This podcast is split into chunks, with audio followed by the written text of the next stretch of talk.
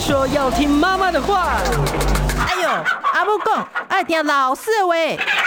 可是老师说，长大后要听老板的话。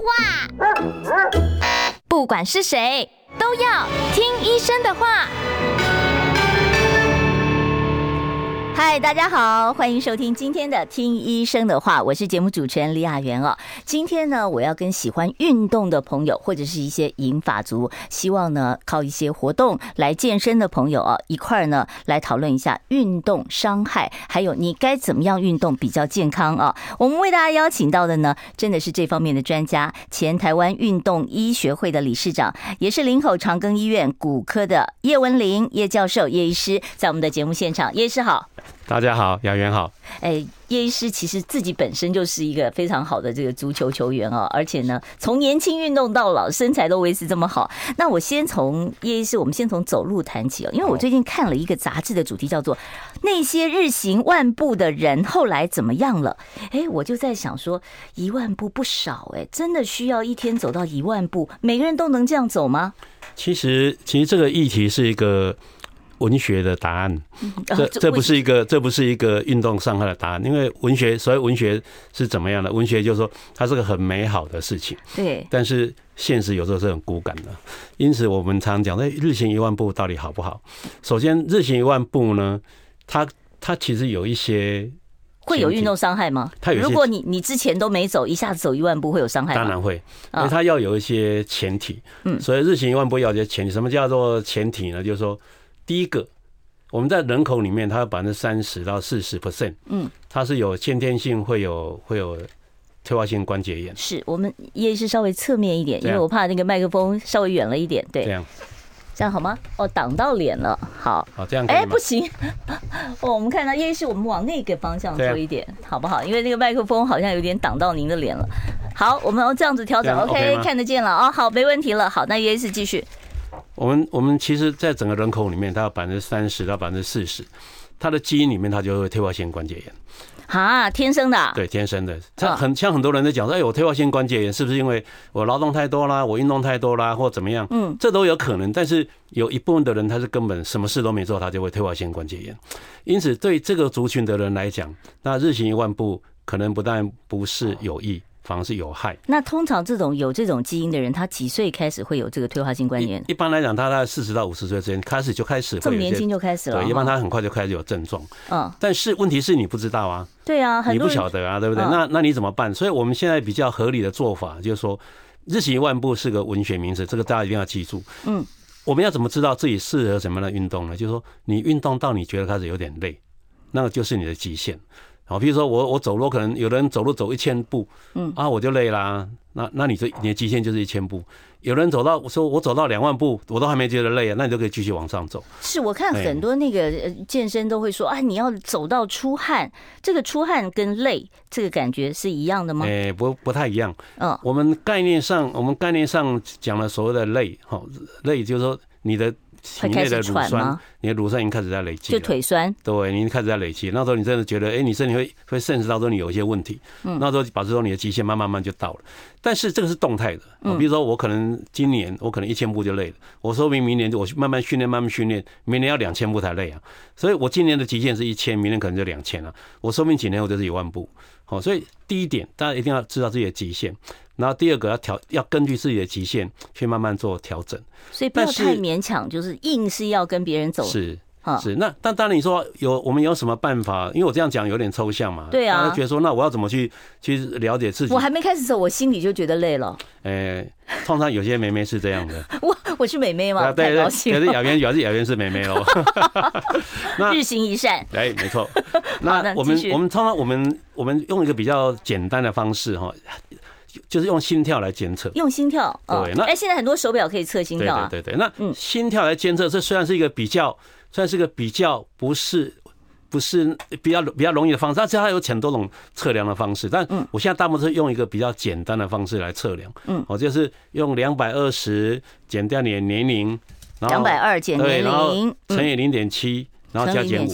它其实是有个 range 啦，它从零点六到零点八，那我们都说到一半嘛，零点七。啊。比如说我如果假设你现在是六十岁，嗯，那两百二十减六十就是一百六嘛，嗯，一百六乘以零点七就一百一十二，嗯，那加减五就是一百零七到一百一十七，就表示说一个六十岁的人，他的心跳在一百零七到一百一十七之间，他一个礼拜只要这样的运动维持大概一百五十分钟。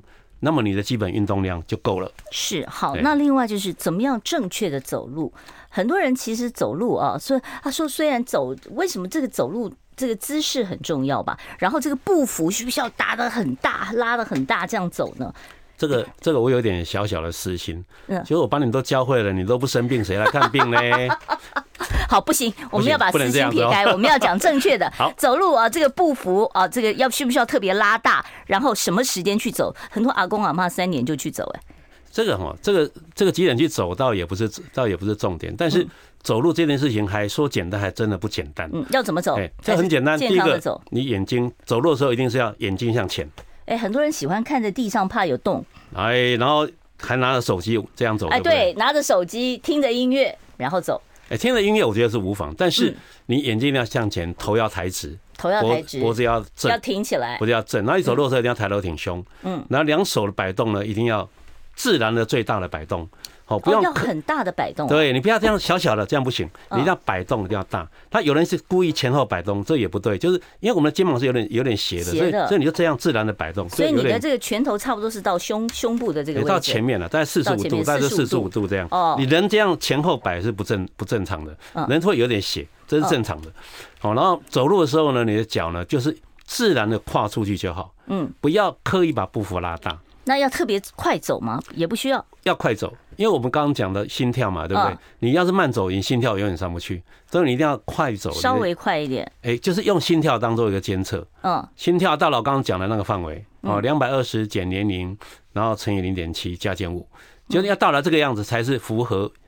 运动的标准是好，那我另外要问一下，有的人喜欢用爬楼梯，尤其是很多上班族哦。那公司里面，比方说像我们公司啊，有十二楼，那可能呢，他是别人坐电梯，他就不挤电梯了，他就从一楼爬到十二楼，然后再下去。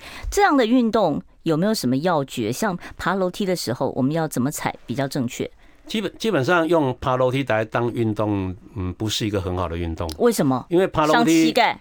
诶，诶，你如果有有关节炎基因的话，是很伤膝盖；没有关节炎基因，其实是没什么关系。但问题是你不知道。嗯。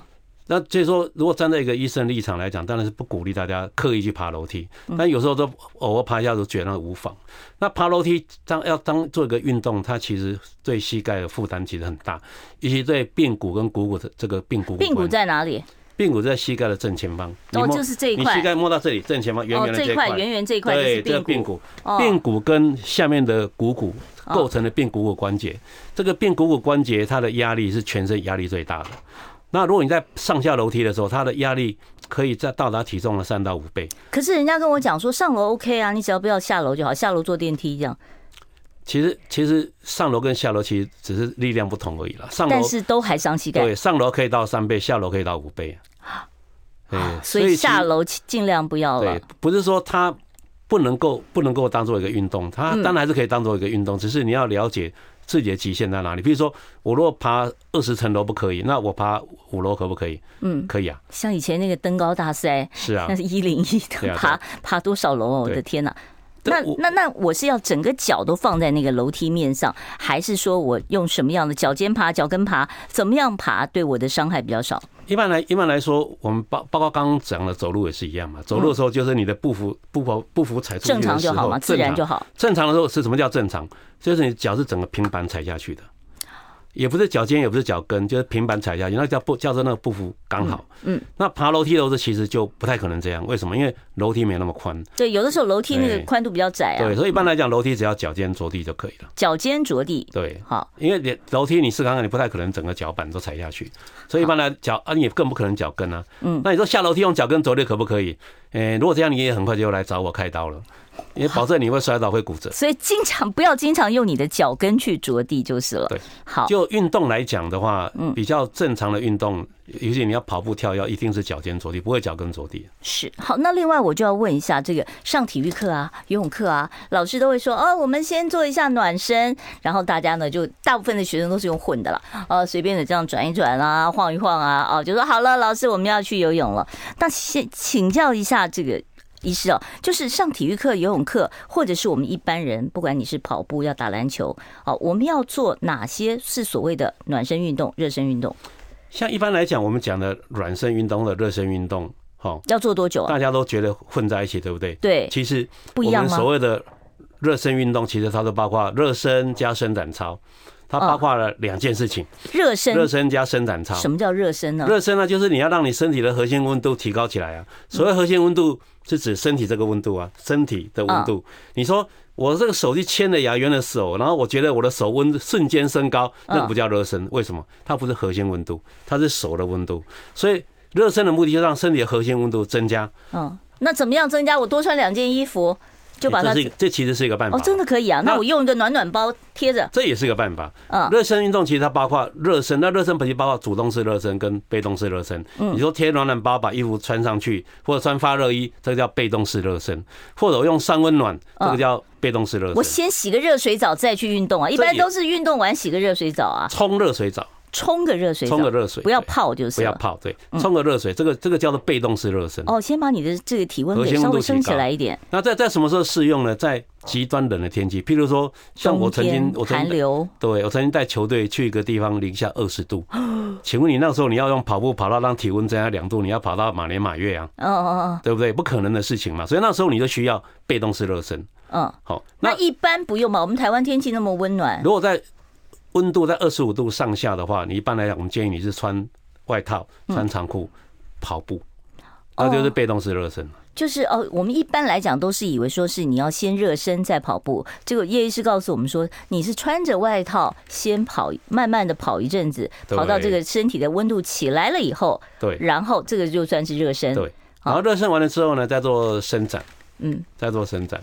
好，我们呢要稍微休息一下了啊。待会儿呢，我会继续呢，就这个运动伤害怎么预防，还有呢，真的发生运动伤害了，我们该怎么处理？我来继续的呢，来请教我们林口长庚医院骨科的名医叶文玲叶教授。待会儿再回到我们的现场。想健康怎么这么难？想要健康一点都不难哦，现在就打开 YouTube 搜寻“爱健康”。看到红色的爱健康就是我们的频道哦，马上按下订阅，并且打开小铃铛，就能医疗保健资讯一把抓。想要健康生活，真的一点都不难，还等什么呢？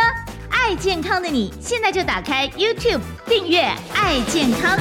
呃，我们今天呢，现场为大家邀请到的呢是运动伤害方面的专家啊，前台湾运动医学会的理事长，也是林口长庚医院骨科医师叶文玲叶教授，在我们节目中啊，跟我们谈运动伤害的问题。刚才我们讲暖身嘛，对不对？你说有呃这个主动式的跟被动式的。好，那接下来呢，这个我们要开始运动之前，是不是还要拉筋？是所有的运动都要拉筋吗？还是特定的运动才需要拉筋？基本上只要你要运动。嗯，所谓我们所谓运动定义刚有讲嘛，就让心跳上来。你只要要做运动，你就一定要对所有的关节做伸展运动。那这伸什么？对每个关节它的活动基本上都分为两类，一个是一个是让你的关节弯曲，一个是让你的关节伸展伸直。那这两个。这两个动作都要特别去做伸展运动。再是，这是你在运动前的热身。不管你做什么运动，我打羽毛球、游泳都要做。都要对。嗯。那在热身的时间会跟你的气温有关。嗯。如果你在摄氏二十五度的话，一般我们建议热身大概至少要十分钟到二十分钟。十分钟到二十。那就是你如果说你是个周末运动员，你热身当然稍微久一点嘛。嗯。大概到二十分钟，或者你年纪比较大，你要到二十分钟。那如果天气特别冷呢？我是要多做一点，少做一点。一般每降五度要多五十 percent。嗯。摄氏五度，对，就要多五十 percent。五十 percent，所以说，如果说你是你是二十度，你要比二十五度要多做五分钟。对，那一般来讲，我们怎么做？知道多做五十 percent 呢？譬如说，你你在平常在做热身运动，就是一二三四，二二三四，一直做到八二三四嘛。嗯。那你如果每降五度，你就再多多加一二三四，做到四二三四。然后做到十二十二二三四啊，这好难念。那就一二三四，八八二三四之后，我们就回来。然后再一二三四，做到四二三四。好，那如果在寒流来的时候，嗯，在寒流来的时候，你要注意的是，不是把伸展运动时间拉长，是把热身的时间拉长。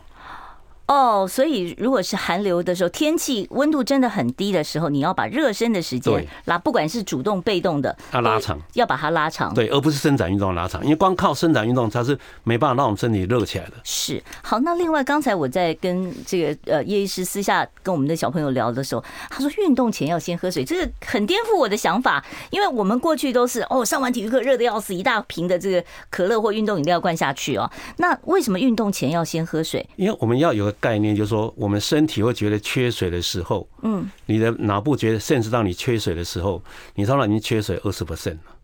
哦，所以我运动前反而要先喝水。对啊，因为你那不会胃下垂吗？我一不会啦，我先喝了那么多水，水然后我跑步，因为水从你的嘴巴黏膜开始到你的肠胃道，整个都可以吸收，它它绝对不会让你胃下垂，不会。因为你如果说你等到你感觉到你缺水的时候，你身体的缺水量已经到二十 percent，其实已经蛮多了。嗯，而且重点是你运动的时候，因为身体所有的血液循环全部到四肢去，嗯，那时候你喝水是不会吸收的。哦，所以反而是运动前，运动前多久要喝水？要喝多少水？运动前一般我们都是建议半个钟头到四十分钟前，你都要先喝水。要喝运动饮料还是水？都可以。运动前其实比较没有关系，但是运动后的话，一般还是建议运动饮料。那运动饮料要特别注意，就是不要喝太甜的运动饮料。嗯，我把它稀释也可以嘛，对不对？哎，可是稀释它电解质就不够了。哦，所以你电解就简单的讲，就是含糖饮料不要太多了。嗯，那另外就是刚刚讲那个很好的议题，就是说到底。到底运动前到底要不要吃什么东西？对，运动前以前那个我们要做运动之前都不敢吃东西哦，就觉得就这吃等一下这跑跑一跑步吐出来怎么办？一般建议是你运动前两个钟头可以服用不含油的碳水化合物，譬如说像吐司面包啊、白饭啊，都是可以的。那你不要，那不是好胖人吗？都是淀粉。哎，可是你运动前两个钟头要就要吃了，然后你运动后，运动后。一般来讲，你运动后也可以开始吃碳水化合物，但是你如果你运动后立刻，你如果运动到运动到很很累的时候，你吃碳水化合物或者吃蛋白质，其实都不会吸收。嗯，好，所以那时候你都犯不着去犯特别吃什么蛋白质啊，干嘛？好，当然有一套说法就是说，你运动后立刻吃蛋白质，好像比较容易吸收。对啊，而且会长肌肉哎。哎，是这样讲没有错。可是如果你运动真的很累的时候，你吃下一些东西根本就不会吸收。嗯，好，所以大家下次要记得，在你要运动之前，先喝一点水，对不对？然后呢，呃，运动前两个小时也可以吃一点不含油的碳水化合物，这不会让你变胖，反而会让你变得比较运动比较有效率，这样子。好，这个记住了。那另外，我接着就要问一下这个运动我们常见的一些，我现在不是讲专业运动员哦，就是我们有的时候，你说哎哎，走路走一走都会啪。就翻船了，翻车了。这个脚踝扭到，我们该怎么样来处理？然后我常听人家讲说，那个韧带断掉会啪的一声，真的会自己听得到、感觉得到吗？诶，我们我们身体的韧带有分两种韧带，一种韧带它就长得像韧带。那韧带应该长什么样呢？就一条啊，啊，像它这样一条。哦，就这样一条。但是有的韧带呢，是一片纸上面它变得比较厚。嗯。那这两种韧带，它的受伤的结果会是不一样。好，我们讲第一种，像一条这样的韧带，比如像膝盖的前十字韧带，嗯，好，后十字韧带，这个就是长得像韧带的韧带。嗯，这样的韧带呢，它大部分都需要重建，修补是没有用。但它受伤的时候呢，也大部分都会有强烈的感觉，就很痛是吧？突然间的，不一定会痛，但是你一定会知道它断掉。比如像前十字韧带断掉，嗯，有大概百分之三十五的前十字韧带断掉病人，你会听到啪一声。他自己听到还是别人听到？他自己会听到，他自己会听到。哇！但是呢，如果是像这种薄薄的一片这一种断掉，你常常不太知道，而且呢，它也不见得会真的会让你痛不欲生。韧带断掉或者是撕裂伤，它会红肿热痛吗？不一定，不一定，要看部位哦，要看部位。像如果说膝盖的脚踝的韧带，因为我们脚踝它长得像个卡榫，嗯，像个卡榫这样卡住，嗯，所以说。它其实有三分之二的稳定性是由骨头来决定的，嗯，三分之二稳定性由骨头，所以三分之一才是由韧带，嗯，那膝盖的韧带分内侧韧带跟外侧韧带，那膝盖的呃脚踝对不起，脚踝是三分之有分外侧韧带跟内侧韧带，它有百分之九十都是外侧韧带受伤，为什么？哪些运动容易造成他是脚？基本上只要是篮球，对，基本上只要跳腰的运动都都比较比较容易受伤。哦，跳腰的，那因为你跳腰的时候，你跳腰落地的时候，你脚要去平衡。篮球、排球都是要跳啊。对，但是其实羽毛球也要跳。对，但是我们其实在讲韧带受伤，其实脚踝的韧带受伤，大家都觉得啊，他是韧带受伤。其实韧带真的是背个污名，其实他真的不是韧带受伤。那是什么肌肉吗？他其实真正的受伤是他的本体反射受伤。什么叫本体反射？就是说，比如说你眼睛闭着，你也会知道你脚是什么位置嘛。嗯，哦，就是有本体反射神经在告诉你说我脚的位置在哪里。但一旦在运动的时候，因为它速度很快，嗯，所以所以你的脚脚踝要这个运动神反射要不停的调整，告诉你有哪些肌腱要用力，哪些肌腱不要用力，啊，用力几分，它什么时候用力，什么时候不要用力。这个东西呢叫本体神经反射。嗯，这种本体神经反射，它在受伤的时候呢，它很容很不容易恢复。反过来讲，如果这个本体神经反射不好，没有经过训练，你就很容易受伤。所以说，我们常讲韧带受伤，其实不是，是本体神经反射受伤。因此，你在治疗膝脚踝的韧带的受伤的时候，其实你第一个要治疗是本体神经反射，而不是韧带。哦，这个听起来好悬哦，哈。好，我待会儿呢再继续来跟叶文玲叶教授来请教有关于运动伤害，我们可以怎么样预防，怎么样治疗。当然，三十八分以后，听众朋友，如果你也有一些啊成年的运动伤害，或者是刚刚才碰到的一些啊这个骨科方面的问题，待会儿三十八分你都可以 call in 到我们的现场专线，到时候我们请叶教授呢在现场来回答。我关心国事、家事、天下事，但更关心健康事。我是赵少康，推荐每天中午十二点在中广流行网新闻网联播的《听医生的话》。我们邀请到的都是国内数一数二的医疗权威，给你一个小时满满的医疗资讯，让你健康一把抓。除了收听以外，还要到 YouTube 频道上订阅 “I Care 爱健康”，按赞、订阅、开启小铃铛，爱健康三支箭，一件不能少。我为大家请到的是运动伤害的专家啊，前台湾运动医学会的理事长，很多国手也都是我们叶教授哦来呃负责治疗的啊。林口长庚医院骨科的叶文玲叶教授在我们的节目现场跟我们谈运动伤害哦。其实刚才在 YouTube 上面有几个听众朋友的问题，也是我们常碰到的，那就是很多有的年轻人打打篮球，哎，抽筋了哦。这种运动后发生的这个抽筋，我们应该怎么处理？那有没有办法来降低这个抽？抽筋的几率，运动后的抽筋，它其实包含了蛮多的议题。但是如果我们把它简化，嗯，简化来讲，主要就是第一个，就是说，显然你的肌肉是训练不足嘛，好，对不对？就平常没有练了。对你，然后第二个就是说，显然他的准备不足，嗯，对不对？两件事情嘛，一个是训练不够，当天的这个暖身不够，对，然后拉筋不够，对。那另外就是训练不足，就是你平常你这个肌肉你有没有好好的给他训练？嗯，他运动量他需要这么大的肌肉。如果你肌肉只是这么小，它当然就会怎么样不堪负荷嘛。所以老人家特别容易抽筋，就是因为肌少的关系。不过老人家的抽筋，它有另外比较复杂的原因，就是说老人家他的肌肉它会在自动分解。为什么？你老人没有运动量没那么大，所以我们的身体自然就会把没有用的肌肉把它分解掉。所以老人家的肌少原因不是说哦，是他自己溶解掉了，他自己会溶解掉。哇，自己会溶解掉。哦，那个跟年轻人的那个抽筋不太一样。年年轻人运动后的抽筋，主要是因为你身你的肌肉里面的，我们肌肉里面它有有四种，嗯，四种这个反射的的肌的构造。嗯，那这四种反射的构造呢，它在运动以后。它可能都会出现一些问题，然后造成它的反射是怎么样？就加强，然后加强的结果就是你的肌肉就开始不自主的收缩。那那老就是你刚刚讲的是有点吓到我了。你说我们这个这个到了一定年龄以后，肌肉会自己溶解。好，那这那那我怎么样？呃，所以老人家要练肌肉比年轻人更难，对不对？我光是吃鸡胸肉补充蛋白质没有用。所以所以说我们我们在说对现在的台湾是进入慢慢进入超高龄社会。嗯。所以超高龄社会就是老年人口大概十四趴嘛。嗯。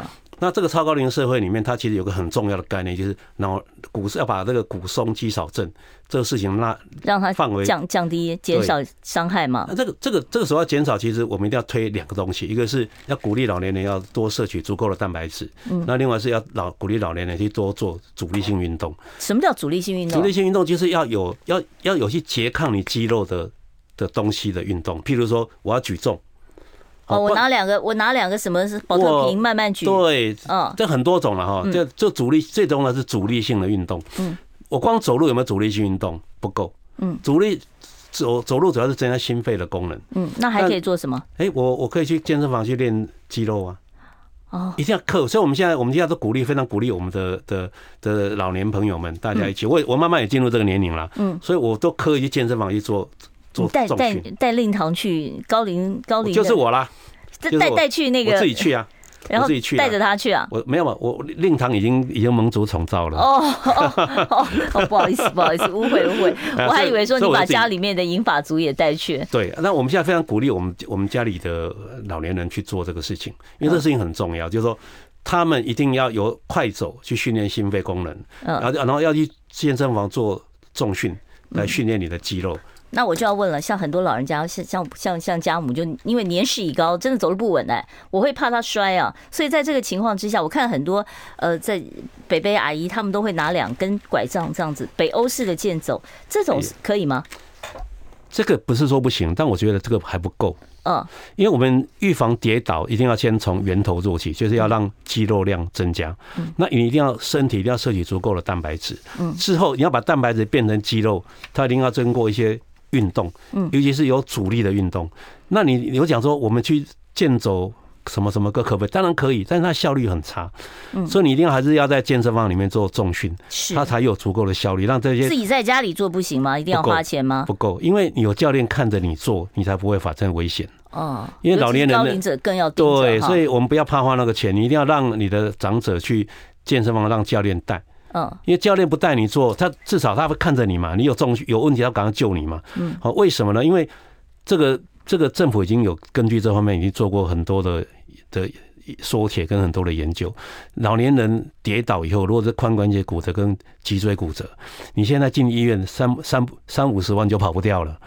这个三五十万让你来给做重训，你可能做到死都还没做完，对不对？所以。这个观念上你要有这个概念，这个钱是值得的，就是对，而且你不能跌倒，一跌倒有脊椎骨折跟髋关节骨折，它的死亡率跟乳癌末期差不多。是，我知道，尤其是髋关节非常恐怖的，非常恐怖啊！所以说我们不要让它发生。是好，那另外就是当运动伤害发生的时候，我们第一时间我怎么判断说我骨有没有骨折，还是说我是纯粹的肌肉拉伤？然后骨裂或骨折会有什么症状？我自己可以第一时间判断。第一个，第一个。在学在学术上面没有骨裂这个名词啊，哦，没有啊，哎，骨裂就是骨折哦，所以所以骨裂只是，对，我还听人家讲说，哎，我骨裂了，我常听人家讲骨裂就是骨折，因为只要是骨折，我以为是只只要它没有真的断开，那么就那那还是那叫不完全骨折，它是一种骨折。哦，那为什么讲为什么讲说没有骨裂？因为英文就叫 fracture 嘛，嗯，那 fracture 意思说，反正只要 fracture 的愈合时间都至少要三个月起跳啊。好，那另外就是到底这个东西到底对我们有什么影响呢？因为你的骨折之后。他要看他断的是大骨头、小骨头，是不是有负重的骨头，是不是在关节的有没有关节内骨折？会会剧痛吗？会突然剧痛吗？一般来讲，骨折都很痛，就是第一时间就很痛了。对，一定会很痛。那肌肉拉伤也痛啊？哎，但是肌肉拉伤你会摸得到痛点，骨折不一定。哦，所以肌肉拉伤是你摸摸看，有个地方特别痛。对，一般你就会知道了。但是骨折有时候。它断在一些一些很重要的地方，你就立刻就就没办法活动，不能走路了。哦，所以骨折如果是大的骨头的骨折，你一定会非常清楚的知道它骨折了。但如果小的骨头就不一定。但是骨头骨折一般都很痛，骨折很少都不痛的。骨折疼痛跟肌肉的疼痛比起来是不同等级的。嗯，是。好，那像我有的时候你说我们打排球这样，手一错。吃萝卜干了啊！篮球也有可能吃萝卜干。对，这种吃萝卜干我该怎么处理啊？第一时间，第一时间还是冰敷了。冰敷，冰敷要冰敷多久？冰敷固定，冰敷要看你用什么东西。如果你是用冰块直接这样喷上去的话，一一般一想一次大概要二十分钟。嗯，不要超过四十分钟哈。嗯，然后二十分钟以后休息一下。嗯，休息二十分钟再冰二十分钟。嗯，好，也可以泡冰桶。冰桶的话，大概就大概十到十五分钟。所有的这个肌肉拉伤都可以先冰敷，对，所有伤害理论上都可以。是，但是冰的温度一定要够哦，够低。如果你像有的人就用用用用，对，很多人就直接买一瓶冰的饮料就就放一下，不够，不够冰，要真的冰块啊。对，那那有的时候冰的好痛哦。可是你没有到那个冰的温度是效果不好。对，那现在现在对冰敷这件事情的概念跟以前有点改变。以前认为是说你可能冰敷的时候可能要要时间要。够久，嗯，然后现而且温度不会太高，这样子对不对？不会太低，但现在就是要够冰够久才会有效。对，好，我们稍微休息一下啊，待会儿呢我会开放现场的 call in 专线。想健康怎么这么难？想要健康一点都不难哦，现在就打开 YouTube 搜寻“爱健康”，看到红色的“爱健康”就是我们的频道哦。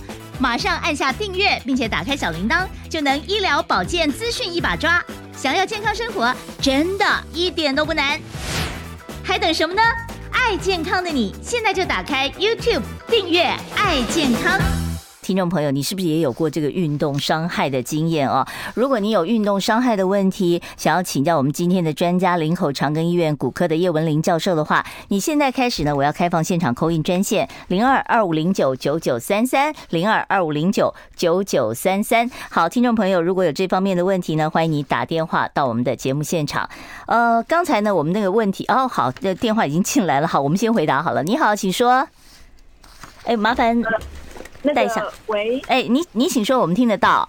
呃，因为我打羽球，然后手一直都受伤，都不会好。然后从去年是腕关节吗？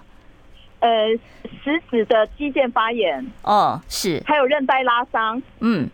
然后我医生有建议我打一种叫做 CEN 生长因子。嗯。然后有做有做镭射，喜乐镭射，嗯、还有做那个那个震波。嗯。那那现在就是，呃，时好时坏。那我请问一下，因为那个那个都是自费的，很贵。那我我我打那个生长因子有效吗？嗯，还有做极乐镭射有效吗？嗯，如果你的伤害是不完全伤害，理论上应该是有效。嗯，但是我建议你应该先换一下球拍吧。嗯，啊，这跟球拍有关系啊？对，这跟球拍有关系，球拍可能要换一下。另外就是你在打羽毛球的话，你的步伐你要最好会。会算你的步伐，嗯，好，你步伐一定要会算，你不会算你的步伐的话，你会一直用错误的姿势去打。那要怎么样的球拍才不会造成像他这个？你要自己要训，要自己去握看看，要握看看。对，你要换一下球拍。哦，所以球拍不合适也会造成运动伤害。羽毛球受伤的第一名就是球拍不合。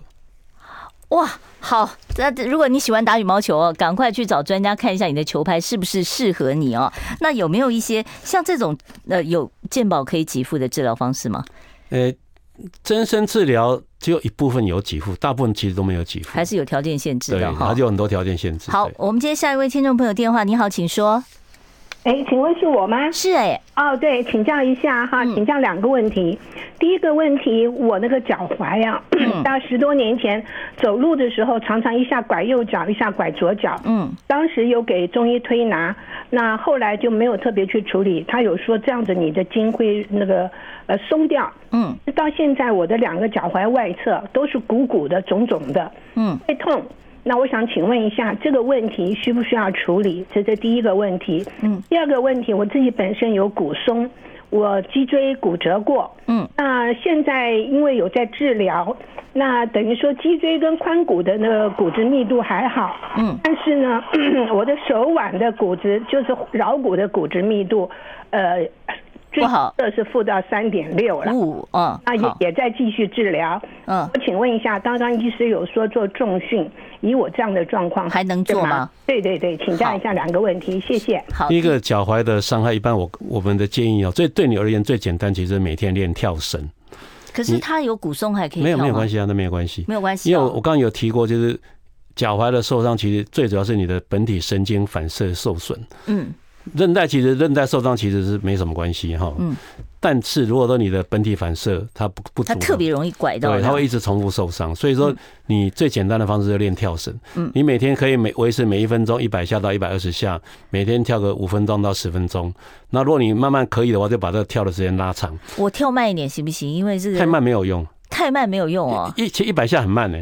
哦，一百下很慢吗？我觉得一百下一分钟要跳一百下蛮快的吧？一百下其实很慢，一百下你跳看看就知道，一百下其实很慢。那可以单脚跳吗？就是，哎，你如你如果说到了，你如果到本体反射好的话，可以单脚，但是一般我们建议都先双脚。好，那另外一个骨松有脊椎手术过，那一般骨松的话，我们建议就是说，骨松其实现在现在都差不多跟肌少症挂在一起了。嗯，就是你要用。重训肌肉的方式，然后增加肌肉量的方式。可他不敢练呢、啊，他怕到时候，尤其手腕有骨松，负三点六呢。这可以了，可以了、哦，还是可以练，对不对？对，因为你你的这是强度的问题啊。嗯，你只要重训不要做到做到你适合你的强度，其实不会有问题。不要拿太重的东西对，这就可以了。重训是相对的嘛。嗯，就是你适合的重量要要找专人帮你看一下。所以还是那句话，要找教练去做。好，我们看下一位听众朋友，你好，请说。哎，你好，我想请教一下，那个像退化性关节炎那一种状况，是一是刚刚一开始的时候，医生是说那个那是天生的，天生的。三成，呢有百分之三到百分之四十是天生的，可是呢，他像有时候就是说，你到了人老了到六七十岁，那他有时候呢，是什么？三更半夜会痛啊，或者是会痛，他走路是会痛，有时候又不痛，那这个这个要不要去治疗？好，这是一个第一个问题。第二个问题说，他既然退化性关节炎的话，他既然膝盖没有力气，他怎么样子去接受那个重训呢？好，谢谢。好，两个问题。这个刚刚这刚刚这位这位大哥问的问题很好哦。嗯。其实你对这个名词上面有点小小的误解，我一定要特别强调一点：我们真正做运动来讲，说运动并不是跟别人比较，是跟自己比较。对你每一个人的运动来讲，他的运动强度只要超过你原来的运动的强强度，这个就叫运动。嗯，所以运动没有没有说什么人不可以做，都可以做。像我们对很多卧床的人，我们也是可以给他做运动啊。嗯，我也可以给他做他，他就他做他可以的运动。哦，这这个这个这个概概念上一定要弄清楚。那膝盖已经不好了，能做重训吗？当然可以啊，当然可以。那都哪些重训是适合他的呢？举个例子，比如说你可不可以在水里面走路？哦，很多人推荐说，银发的朋友是啊，是可以在游泳池里，不见得要游泳，你就走嘛，水中走路。是啊，你有很多种很多种方式去运动哦。所以说，比先不要画地自限。嗯，你画地自限，告诉自己啊，我这个这个不行了，那你就就真的都不行了。你不用说练到像参加亚运那个水准，但是你比你之前的你要好就好了。那另外就是老年人一定要特别注意蛋白质的摄取。哦，吃太少了，有的时候。对，因为我们台湾人普遍蛋白质摄取。蛋白质来自哪里？鸡胸肉。哎、欸，我认为对，如果你要增加肌肉的话，其实是牛肉最好了。牛肉哦，对，但是但是因为牛肉它含脂肪比较高，胆固醇，对，它有时候有时候会比较负担会比较重。嗯，然后所以一般我们建议就是你是鸡胸肉也 OK 啦。嗯，哎，但是如果真的不行，你就买一些蛋白粉，BCAA 也可以啊。哦，BCAA 是什么东西？哎，就次链氨基酸。哦哦，哎，也可以啊。但现在很多这种补充一下，对，现在很多很多这种东西可以补充。嗯，好，我们下一位听众朋友你好，请说。好，医生好，主持人好。嗯，我五十岁了，那我很爱快走。那我今年有去大医院检查，发现他说我是先天髋关节发育不完全。嗯，有建议我开刀。嗯，那不然他说不然以后六七十岁可能就要换人工髋关节。我想问，真的有必要吗？然后如果不开刀要避免什么？因为我只要。担心快快走会让它变得严重。最爱的运动又是快走，这样。嗯嗯，好，我们听听看。先天性髋关节发育不全呢，在女生是很常见的。哦，所以一般来讲，对，一般来讲，只要你的髋关节的覆盖率它没有小于五十 percent，你就不一定要急着马上开刀了哈。嗯，你可以，但开刀方式也有很多种，有换人工关节，有切骨术。但一般来讲，我会先建议，就是说你还是先做伸展运动。嗯，跟还有把肌力练起来，尤其是。那他可以快走吗？你你可以快走啊，嗯，但是你要把你的伸展运动额外再加强。哦，就是你之前的暖身要做的特别的时间长一点。对，要把额外再加强。拉筋也要拉长。但是我讲我这样讲的先决条件呢，就是你的关节的覆盖率要超过百分之五十。对，如果说小于百分之五十的话，你。开刀的机会就很大了。嗯，好，所以你要先了解说你自己的情况到底有没有是覆盖率超过百分之五十，对，后续才能决定你的运动计划哦。好，我们要稍微休息一下。我关心国事、家事、天下事，但更关心健康事。我是赵少康，推荐每天中午十二点在中广流行网、新闻网联播的《听医生的话》。我们邀请到的都是国内数一数二的医疗权威，给你一个小时满满的医疗资讯，让你健康一把抓。除了收听以外，还要到 YouTube 频道上订阅 I Care 爱健康，按赞、订阅、开启小铃铛，爱健康三支箭，一件不能少。好，我们今天呢有非常多的朋友有各种运动伤害的问题哦，想要请教叶教授。我们现场专线是二五零九九九三三，外线式的朋友记得加一个零二。我们接下一位听众朋友电话，你好，请说。是的，医生啊，什么是低密度胆固醇？靠那个运动可以可以降低低密度胆胆固醇吗？第二个问题，人体的第二心脏是小腿肚，那个小腿肚老是低，老是低于三十四。那如何把它小腿肚第二心脏弄好的呀？哦，就是这个，这个我一定要先，是不是？这个我一定要先更正一下哈。所谓所谓的低密低密度胆胆固醇或者叫高密度胆固醇，它其实是蛋白质。它不是胆固醇。哦，所以这个这个不要弄错了哈，它它不是胆固醇，它是蛋白质。所以我们常给病人建议，就是说，给一般民众建议，就是说，你一定要蛋白质摄取一定要够。嗯，好，那理论上理论上低密度胆固醇化的蛋白质，它理论上是要靠运动去产生。而且运动才产生，你光吃牛肉、鸡肉是没有用的。没有用，对，那是靠运动才会产生。所以运动大概是唯一让它去去增加了一个办法。像运动，你说像太极拳这么温和的，可以吗？它不太容易，要要阻力的才会才会产生这样。哦，好，所以要靠运动可以改善这个情况。好好，那我们再接下一位听众朋友电话。你好，请说。那个我要问医生哈，我的腰哈，嗯，腰有侧弯啊，以前是。